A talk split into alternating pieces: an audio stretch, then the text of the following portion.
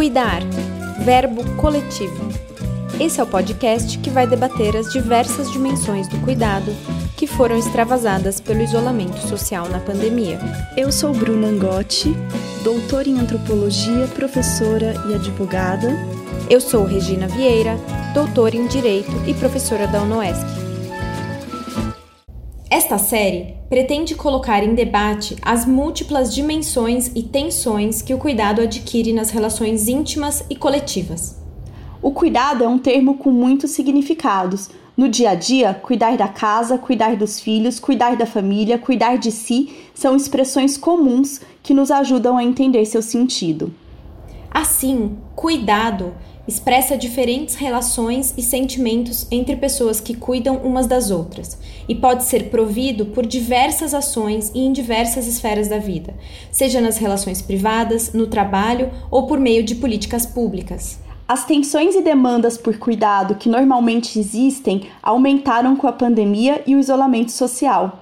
As famílias estão tendo de lidar com crianças em casa, sem aulas, a gente está o tempo todo preocupada com limpeza, higiene, comida. Muitas pessoas ficaram sem suas fontes de renda, especialmente trabalhadoras domésticas, babás e cuidadoras de idosos. Quem trabalha em atividades essenciais está sobrecarregado física e emocionalmente. Enfim, é muita coisa acontecendo e um elefante enorme na sala, devido às adaptações que cada pessoa precisou fazer para oferecer e receber cuidado nessa crise. Por tudo isso, no nosso primeiro episódio, vamos falar sobre o valor do cuidado que a pandemia parece ter deixado muito mais visível. Nossa convidada é Tica Moreno, doutora em sociologia pela USP, integrante da SOF, Sempre Viva Organização Feminista e militante da Marcha Mundial de Mulheres. Oi, Tica, tudo bem? Oi, Regina. Oi, Bruna, tudo bem? É... Começa então, Tica, contando pra gente as principais tensões que você tem visto em relação ao cuidado durante a pandemia? Bom, acho que uma primeira coisa, assim, é que a, com a pandemia, mais do que nunca, talvez, o cuidado é um tema que está que tá colocado, as pessoas estão falando sobre isso, é, a partir de vários pontos de vista, de diferentes lugares, né? Para gente que lida o tempo inteiro com esse assunto, é, isso é uma boa novidade. Ao mesmo tempo, é, isso vem com uma série de, enfim, contradições, questões, muitas angústias. Se a gente olha pelos relatos das pessoas, assim, a gente tem visto é, muita dificuldade para muita gente é, e, um, e um, uma, uma questão que eu acho que é importante também, que é isso de como que a gente está passando por esse processo é, de pandemia e como que nossa sociedade vai seguir depois dele, né? Então acho que nesses marcos a gente pode olhar para as tensões aí em relação ao cuidado durante a, a pandemia. Claro, claro. E quais tensões você enxerga dentro dessa perspectiva? Uma que a gente está falando muito do cuidado nas casas, e isso tem a ver tanto com o cuidado não remunerado, que as famílias, né, as pessoas na família, principalmente as mulheres, exercem, e isso está super intensificado nesse período de pandemia, é, mas também, e aí também tem o cuidado remunerado dentro das casas, mas também o cuidado fora, né, as, as infraestruturas e as políticas públicas para garantir os cuidados em saúde de uma forma mais geral, então tudo isso está tá colocado, e isso visibiliza, assim, bastante quem são as pessoas que cuidam, né, a gente está vendo muito mais é, a, o rosto né, de quem garante o cuidado, por exemplo, no sistema de saúde, que são principalmente as mulheres, apesar de que a gente vê muita gente falando sobre isso e só falando sobre os médicos, né? Então tem essa, essa questão também de permanente invisibilidade, né? Invisibilização, no caso, porque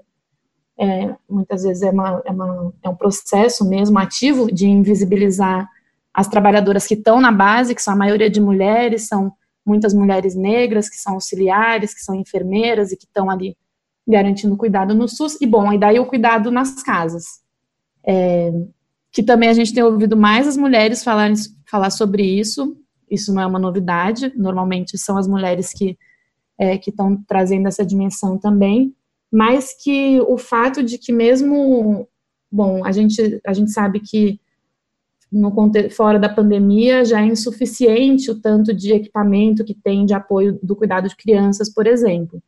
Mas com o fechamento das escolas, das creches, a gente está vendo como para tanta gente, para tantas mulheres, está sendo muito difícil articular o trabalho remoto, né, teletrabalho, para as que estão trabalhando em casa, com o cuidado, principalmente de crianças. E a gente está vendo também muitas pessoas assumindo responsabilidades de cuidados que não tinham. Por exemplo, com pessoas que pode ser da vizinhança, pode ser amigas, pode ser familiares mais velhas ou que estão no grupo de risco, que não, não podem dar conta de muitas coisas que normalmente elas dão conta, né? Que não são pessoas vistas na nossa sociedade como totalmente dependentes, né? Então acho que essas são esse é um jeito que o cuidado está colo tá colocado no, no contexto da pandemia. Agora, a contradição é que o assunto está sendo visibilizado, todo mundo está falando sobre ele, no momento que boa parte do cuidado volta a se concentrar nas casas. E aí, isso que coloca muitas questões para a gente seguir discutindo. Tica, nesse sentido, é, como o cuidado pode ser melhor entendido numa perspectiva feminista? Bom, acho que é, eu vou falar numa perspectiva feminista, tanto a partir da militância quanto da, das pesquisas, né? Acho que o cuidado, é, ele, pra, quando a gente olha para o cotidiano do cuidado, o que, que ele envolve, a gente vê que ele envolve trabalho, ele envolve a energia das pessoas envolvidas nesse trabalho, são muitas atividades, são muitas relações, o cuidado é um processo, assim, muito é, complexo que, que articula diferentes é, diferentes dimensões mesmo, né? A gente sabe que é muito, o cuidado é muito necessário, sem o cuidado não tem vida possível, né? Então, isso é uma questão, e a gente sabe que a forma como o cuidado se organiza diz muito sobre qual é a sociedade que a gente vive, né? Então, isso é uma, uma questão. Aí, acho que também é importante colocar que o cuidado, ele não, não é uma coisa abstrata, né? Ele, ele tá, está no cotidiano, está na prática, envolve quem cuida e quem é cuidado. É, tem, tem essa dimensão que para nós é muito importante, que é um trabalho, é, não é simplesmente algo que a gente faz porque a gente sente a necessidade de fazer porque a gente ama as pessoas, por mais que muitas vezes o amor esteja aí, mas não é só isso. É, quando, quando o cuidado ele acontece como verbo, né, quando a gente cuida, quando é o cuidar, ele constrói relações, essas relações têm a ver com emoções, e, e as emoções não são necessariamente positivas, elas podem ser também, digamos, negativas, né? Elas, porque elas podem vir com muita sobrecarga, elas podem vir, vir com uma obrigação, enfim, a gente pode falar sobre isso. E ela e envolve também uma uma postura ética, né? Porque envolve a responsabilidade das pessoas sobre a vida das outras pessoas, né? Sobre o bem-estar das outras pessoas. Então, isso também é um, é um componente é, do cuidado, né? Que, que, é, um, que é um pouco é, os consensos que tem, né? Nas pesquisas sobre o cuidado, apesar de que tem muita diversidade é, de, de visões e, e olhares sobre isso, né? Seguindo o seu raciocínio, dentre as dimensões que você mencionou, eu acho que uma das primeiras que a gente pode debater é o cuidado como trabalho, pensando em tudo isso. Uh, então, como a gente naturaliza as atividades do cuidado, né? É, no sentido de que parece, muitas vezes parece que arrumar a casa, criar os filhos, cuidar de idosos, são coisas da natureza das mulheres, né? Como se a gente fizesse por instinto e sem nenhum esforço. Então, eu queria perguntar isso: como essa naturalização pode estar relacionada com a desigualdade entre homens e mulheres, é, que a gente chama de desigualdade de gênero? É, bom, tem, ela tem tudo a ver, né, com o reforço e o aprofundamento da, da desigualdade de gênero, porque é, porque justamente quando a gente olha para o cotidiano dessas atividades, a gente vê que são as mulheres que estão fazendo e a gente vê que tem que isso tem implicações, né, para a vida das mulheres, é, concretamente, mas também tem a ver com como que a sociedade se, se estrutura, né? Se a gente olha, assim, de, uma, de um ponto de vista, assim, bem do... Um exemplo bem, bem comum, assim, que muita gente é, deve perceber, assim, como que as responsabilidades com, que as mulheres têm é, com o cuidado, e daí, como você disse, né, arrumar casa também faz parte disso, então a gente pensa no trabalho doméstico e de cuidado como coisas que são inseparáveis até, né, é, a gente vê o que, que, que significa isso na vida das mulheres para as outras atividades. Quando a gente olha, por exemplo, para o cotidiano de um homem ou de uma mulher, a gente vê que as mulheres estão trabalhando muito mais tempo, assim, continuamente ao longo de um dia. Muitas vezes fazendo atividades simultaneamente, coisa que é menos visto quando a gente olha no cotidiano dos homens, né? As jornadas das mulheres são mais, mais, mais extensas, mais intensas também, né? Isso na pandemia a gente está vendo, como as mulheres estão fazendo várias coisas ao mesmo tempo.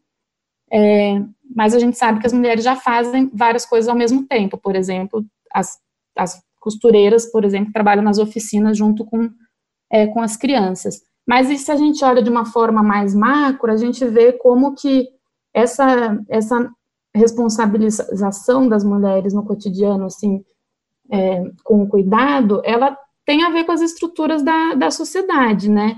Elas têm a ver com o ideal de família, é, que, que é heteropatriarcal e que vai sendo, muitas vezes, inclusive por meio de políticas públicas, reforçado. Não precisa ser só por meio de políticas públicas, mas por um discurso hegemônico na sociedade, como é o que a gente tem hoje, né? Um, é, que junta, enfim, setores muito conservadores e que reforçam esse lugar é, das mulheres na família. Isso tem a ver com a divisão sexual do trabalho, que separa e hierarquiza o que, é o trabalho de homens, o que é o trabalho de mulheres, e faz com que o trabalho das mulheres, tanto, digamos, trabalho na produção, quanto essa parte da reprodução, seja desvalorizado, e não só em termos monetários, né, financeiros, socialmente também, é, bom, e daí, bom, no mercado de trabalho também a gente tem um monte de exemplos sobre isso, né? Quantos não são, tem os relatos e tem os estudos, né? Do grande número de mulheres que, que quando volta da licença maternidade é demitida, porque tem essa ideia de que são as mulheres que cuidam mais dos filhos, porque são mesmo, ou nas entrevistas de emprego, quando perguntam para as mulheres, e muito pouco para os homens, quase nada, né, aliás, se eles têm filhos, isso não é uma questão para você contratar ou não um homem normalmente, né? Então, acho que são essas coisas que estão relacionadas, tanto no, na vida de cada uma, quanto na estrutura da sociedade, né? É, e talvez a gente possa pensar, inclusive, é, enfim, pensando na divisão sexual do trabalho também, né, os cargos é, e, e, como a divisão é, vertical e horizontal do, do, do, mercado de trabalho também se aplica aí quando a gente pensa né, em, em profissões do cuidado, que também são, muita, a grande maioria, né, bastante desvalorizada, informal, é, enfim, com salários baixos, acho que tem, tem, tem, tem, tem muitos fatores mesmo. É, eu acho que, eu acho que quando a gente olha para como a sociedade se organiza a partir do cuidado, a gente vê como que a divisão sexual do trabalho estrutura tudo né? Não é uma, não é uma coisa acessória. Ela estrutura a vida, ela estrutura o trabalho, ela estrutura as instituições, inclusive, né? Então, é, de fato, é, dá, dá um outro peso para o nosso debate, né? Para o lugar do nosso debate, é, de forma geral, assim. Tica, você mencionou que os encargos do cuidado recaem de forma desigual sobre as mulheres. Isso me lembra muito a questão da bipolarização do emprego feminino. Comenta com a gente esse termo, por favor. Então, quando a gente olha para a articulação da, das diferentes formas de divisão é, social do trabalho, né, que não é só a divisão sexual do trabalho, a gente vê como que elas entrelaçadas configuram uma base material das relações sociais é, que estruturam a nossa sociedade, que é capitalista, racista e, é, e heteropatriarcal. Então, daí a gente olha como que é, não tem como, a, a única, a, a, não é a única divisão da nossa sociedade entre homens e mulheres, entre, entre brancas e negros, e entre classe trabalhadora e proprietários do meio de produção burguesia, né? Então a gente pode é, ver como que essas questões estão imbricadas e no cuidado isso fica muito evidente, né? Quando a gente olha é, quando a gente olha para a organização do cuidado e a gente vê quem são as mulheres que podem recorrer, por exemplo, por meio de um, de um, de um, de um pagamento né, a, um, a um, uma trabalhadora, né, a contratar uma trabalhadora é, como babá, como trabalhadora doméstica ou mesmo como cuidadora de idosos, é uma, é uma parte da sociedade, né, a parte das mulheres e dos homens, né, das famílias com mais, é, com mais dinheiro, né, com mais rendimentos de diversas fontes. E aí vocês perguntaram sobre isso da bipolarização do, do emprego feminino, né, que é uma realidade que acho que é bem importante a gente refletir sobre ela toda vez que a gente fala sobre tanto sobre cuidado quanto sobre o trabalho das mulheres de forma geral, né? Que, que é essa situação que a gente tem é, em várias partes do mundo também, e entre vários países, que, que a gente tem um polo de de, de, composto por mulheres que trabalham em, em, ocupações mais valorizadas, e esse polo tem menos mulheres, e um polo maior de mulheres que trabalham em ocupações mais desvalorizadas. Aqui no Brasil, é, tem um texto muito importante sobre isso, que é da Cristina Bruschini, é, que ela fala justamente sobre como, é, se a gente olha para a realidade brasileira, nessa sociedade capitalista, racista, patriarcal, o elo entre esses dois polos é justamente essa figura das empregadas domésticas, né? Que como os homens não estão fazendo trabalho doméstico, não fazem e não assumem esse trabalho, a responsabilidade pelo cuidado, é, muitas vezes essa tanto atenção é amortecida quanto o trabalho é passado para as empregadas é, domésticas, para as trabalhadoras domésticas, né? Então acho que isso é uma uma questão assim incontornável no Brasil quando a gente fala sobre trabalho doméstico e de cuidado, né?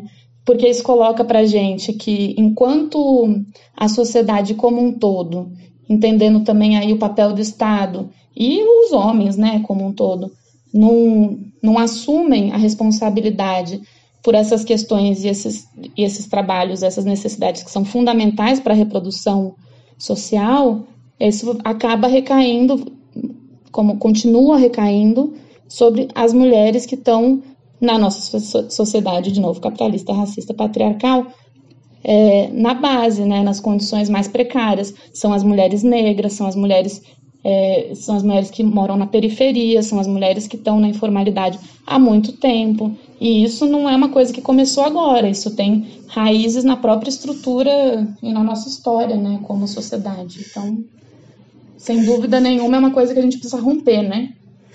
Com certeza.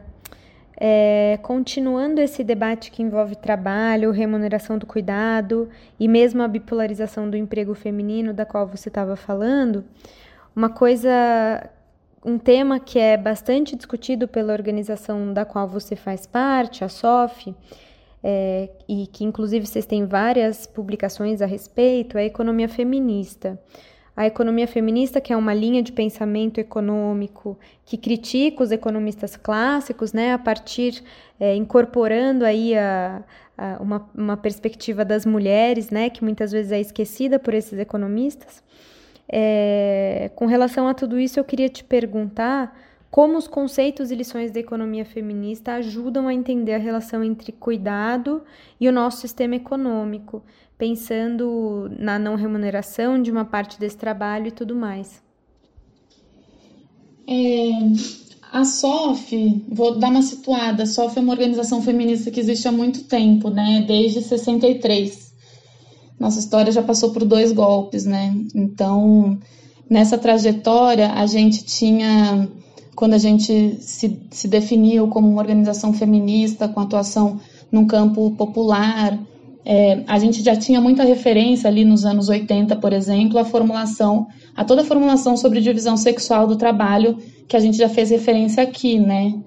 É, e, e aí, nos anos 90, quando a SOF entrou em contato, é, que foi bem no, no processo de, do Fórum Social Mundial, de luta contra a globalização neoliberal, quando a gente entrou em contato com a economia feminista, essa junção foi muito potente da, da formulação em termos de divisão sexual do trabalho e da economia feminista, justamente porque a economia feminista ajuda a gente a organizar uma visão é, feminista, crítica ao funcionamento é, global assim do sistema econômico, né?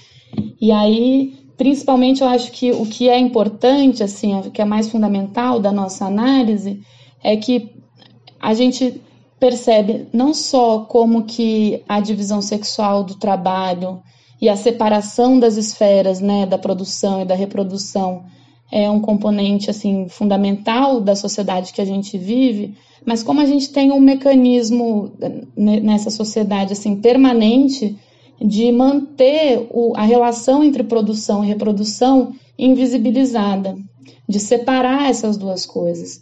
Isso faz com que pareça que se você olha para o mercado de trabalho, por exemplo, você consegue explicar o que está acontecendo na sociedade. Se você olha é, para o lucro das empresas, se você, enfim, dependendo da, de qual que é a sua referência, né? Como se você tiver, tivesse assim explicando se a, se a economia vai bem.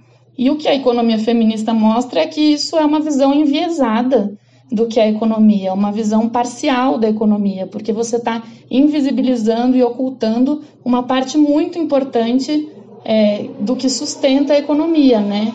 Que é justamente todo esse trabalho doméstico e de cuidados que, que se realiza de forma principalmente não remunerada.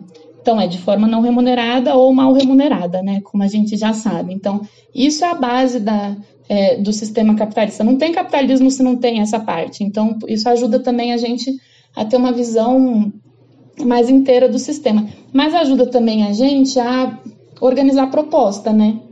Do que, que precisa mudar para a gente ir construindo uma outra sociedade mais baseada na justiça, na igualdade, na distribuição de responsabilidade, de riqueza, de tudo isso. Então, significa que a gente coloca é, a vida né, e não o mercado no centro da preocupação isso significa olhar para todos os processos que sustentam a vida. Um deles é o cuidado, mas não é só o cuidado, é tudo que tem a ver, por exemplo, com, com a alimentação, com a nossa relação com a natureza e com, e com como, na verdade, esse sistema que a gente está vivendo ele é totalmente insustentável, né? Do ponto de vista ecológico, por exemplo, e do ponto de vista mesmo humano, né? Se a gente pensa é, nessa crise da reprodução que tem, a crise dos cuidados. Então, acho que ajuda muito a gente a, a, a fazer propostas. Ajuda a gente a romper, por exemplo, com uma visão que é muito, digamos que é de um feminismo muito muito liberal, muito focado nos direitos individuais, né, que isso das mulheres serem autônomas, superpoderosas e etc. E coloca que na verdade, gente, nós somos Todas as pessoas são interdependentes, todas as pessoas precisam de cuidados. Não adianta a gente negar o trabalho doméstico e o cuidado, a gente tem que valorizar sim, reconhecer sim, mas redistribuir, colocar isso na, na, no centro da organização da sociedade, né? Então, acho que tem, acho que a economia feminista ajuda a entender do ponto de vista da crítica, mas também de colocar aí os caminhos para para fazer a proposta de alternativa, né? De por onde que a gente sai desse, desse sistema que, que não dá, né? Que não tem condição. E, é, é, e pensando na quando você fala né, da interdependência, dessa de como a economia feminista acho que colocou em, em primeiro lugar esse, esse debate, né, de que enfim todos todos os seres humanos precisaram, né, quando bebês e crianças precisarão, alguns mais, alguns menos de cuidado. É, eu acho que a, no fim das contas a pandemia também ajudou muito a revelar isso que algumas feministas, né, que as economistas feministas, enfim, que, que já estava nesse debate há muito tempo, né? Então, se a gente fosse, por exemplo, usando, né, os, os enfim, usando um pouco as metáforas, né, da, da, da economia feminista, é, se a gente fosse.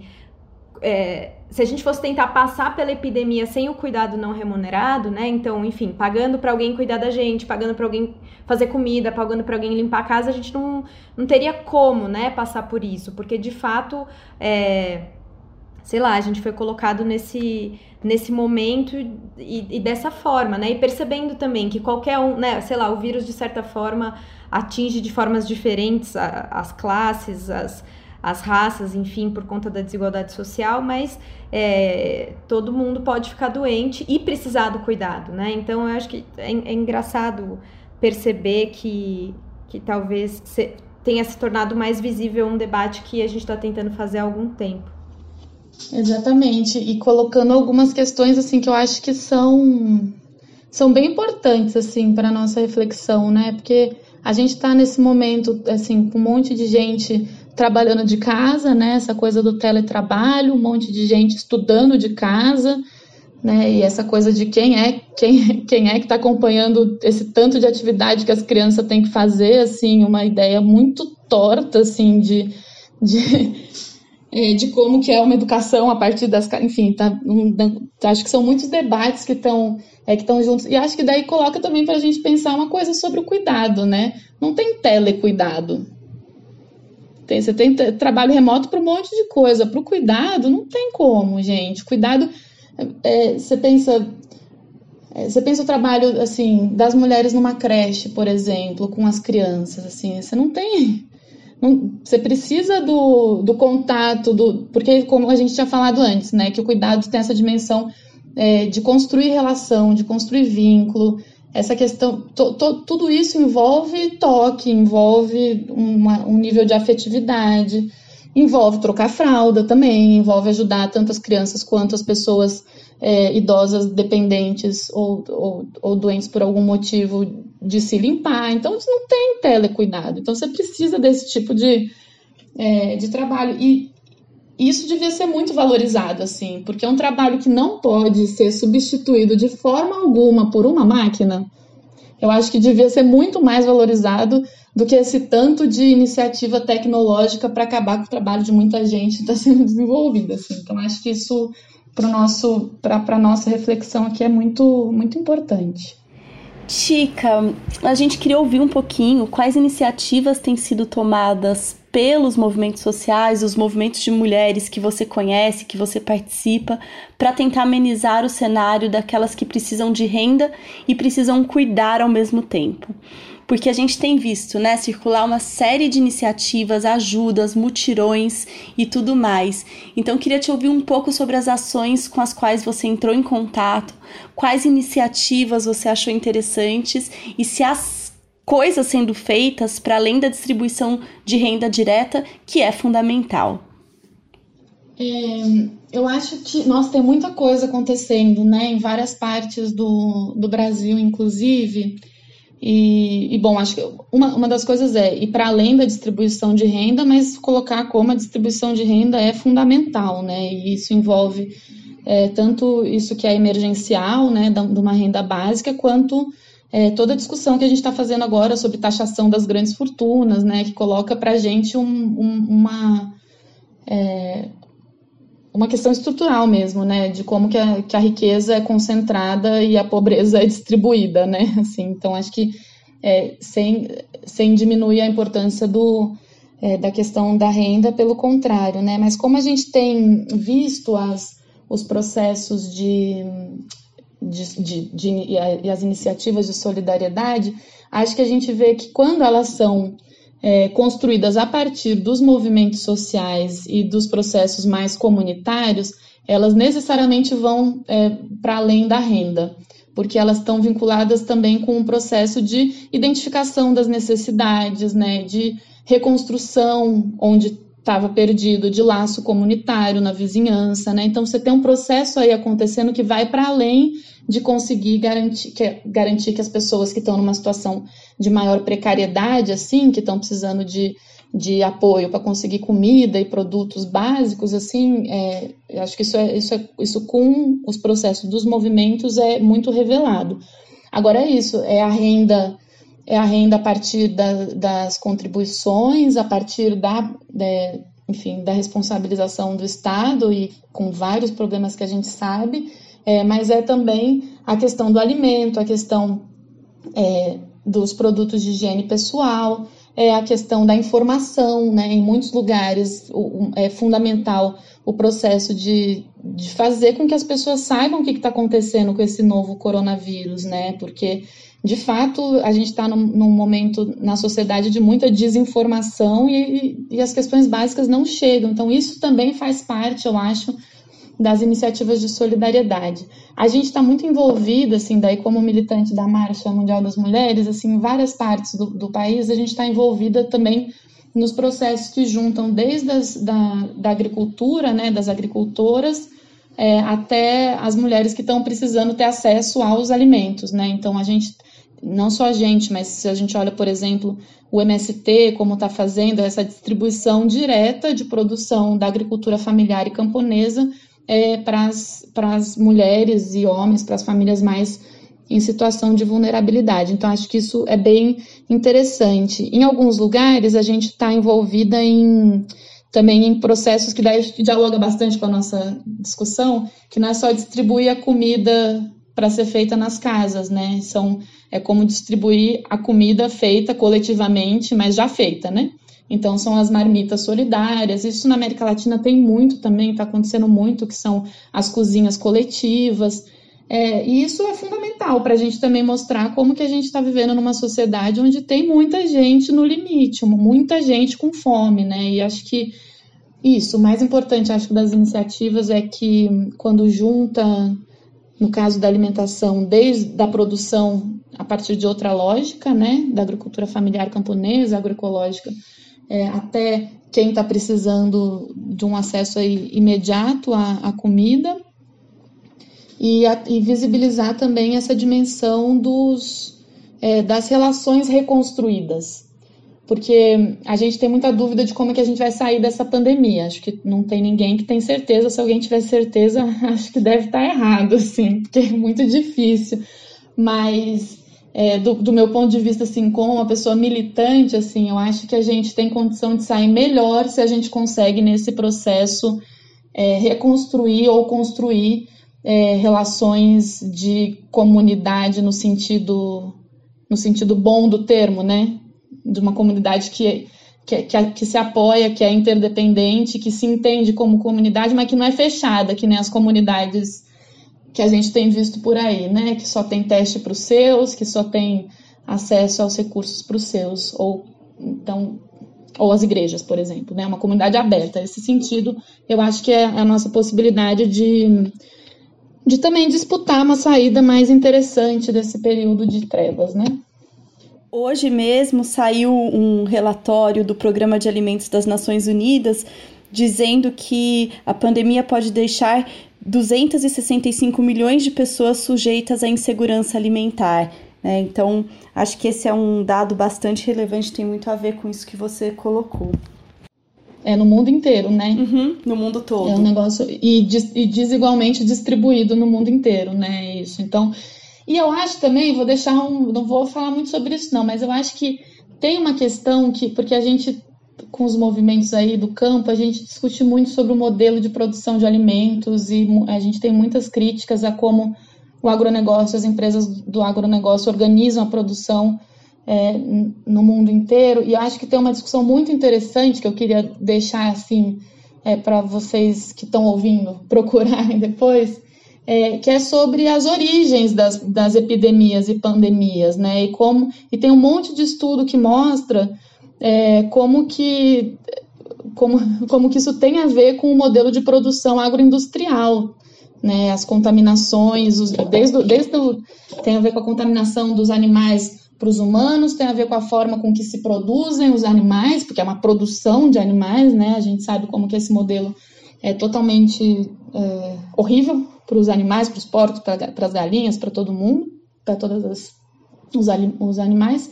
E isso tem a ver com desmatamento, isso tem a ver com muita coisa, né? Então, que ficar procurando, tipo, a origem, uma origem, nunca ajuda a gente a entender crise nenhuma. E a gente precisa pensar nisso quando a gente fala sobre a pandemia também. Porque daí a gente vai ter logo mais, esperamos, né? É, logo mais uma vacina, por exemplo, um tratamento, um jeito de, de lidar é, com esse vírus sem que as pessoas que tanta gente morra, né? Sem que as pessoas tenham que morrer por causa disso.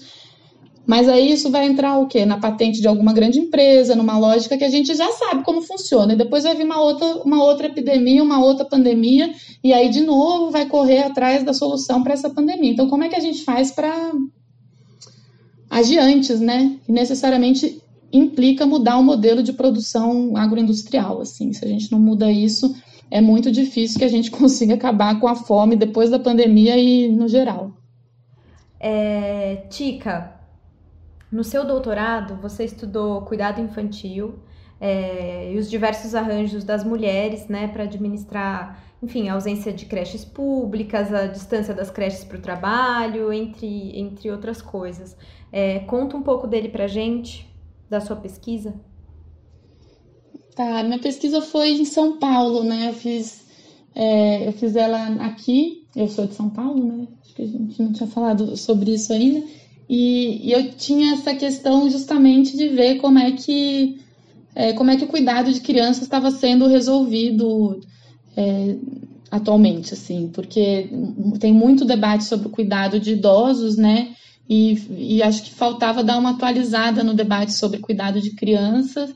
E aí eu fui fazer a pesquisa buscando ver como é que é, Estado, família, mercados estão organizando é, aí o, o, cuidado em São Paulo.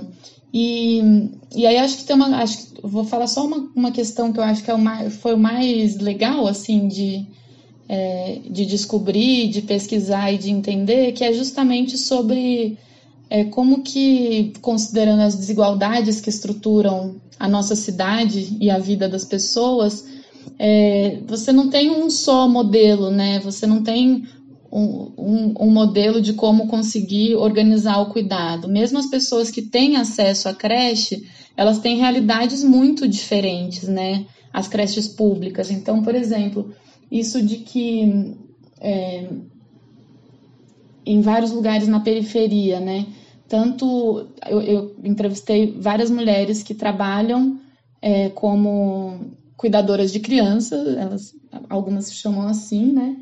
É, e, e muitas delas, porque as famílias não têm direito, acesso à creche, né? Não conseguiu a vaga na creche, mas muitas delas porque o horário da creche é incompatível com os horários do trabalho da, das, das mães e dos pais, principalmente das mães, né? É, porque muita mãe, é, mãe solo por aí. Então, como que mesmo com acesso à creche, a gente tem essas mulheres que recebem as crianças nas suas casas a partir das 5 e meia da manhã, quando, quando as, as, as mães saem para trabalhar, e são mulheres que trabalham como empregadas domésticas, né, como trabalham nos serviços, e, e daí depois, aí depois essas mulheres levam para a creche, depois as crianças, depois buscam é, da, da creche até a, as famílias voltarem, né, as, as mães principalmente. Então, como que a gente tem uma diversidade de situações numa mesma cidade é, e que revelam diferentes trabalhos de cuidado, tanto os da própria família, né, quanto na comunidade um trabalho informal é, e o trabalho nas creches. E claro, bom, também tem o, o caso das, é, das famílias mais no centro, né, é, que também tem a contratação de babás, né? Então acho que tem,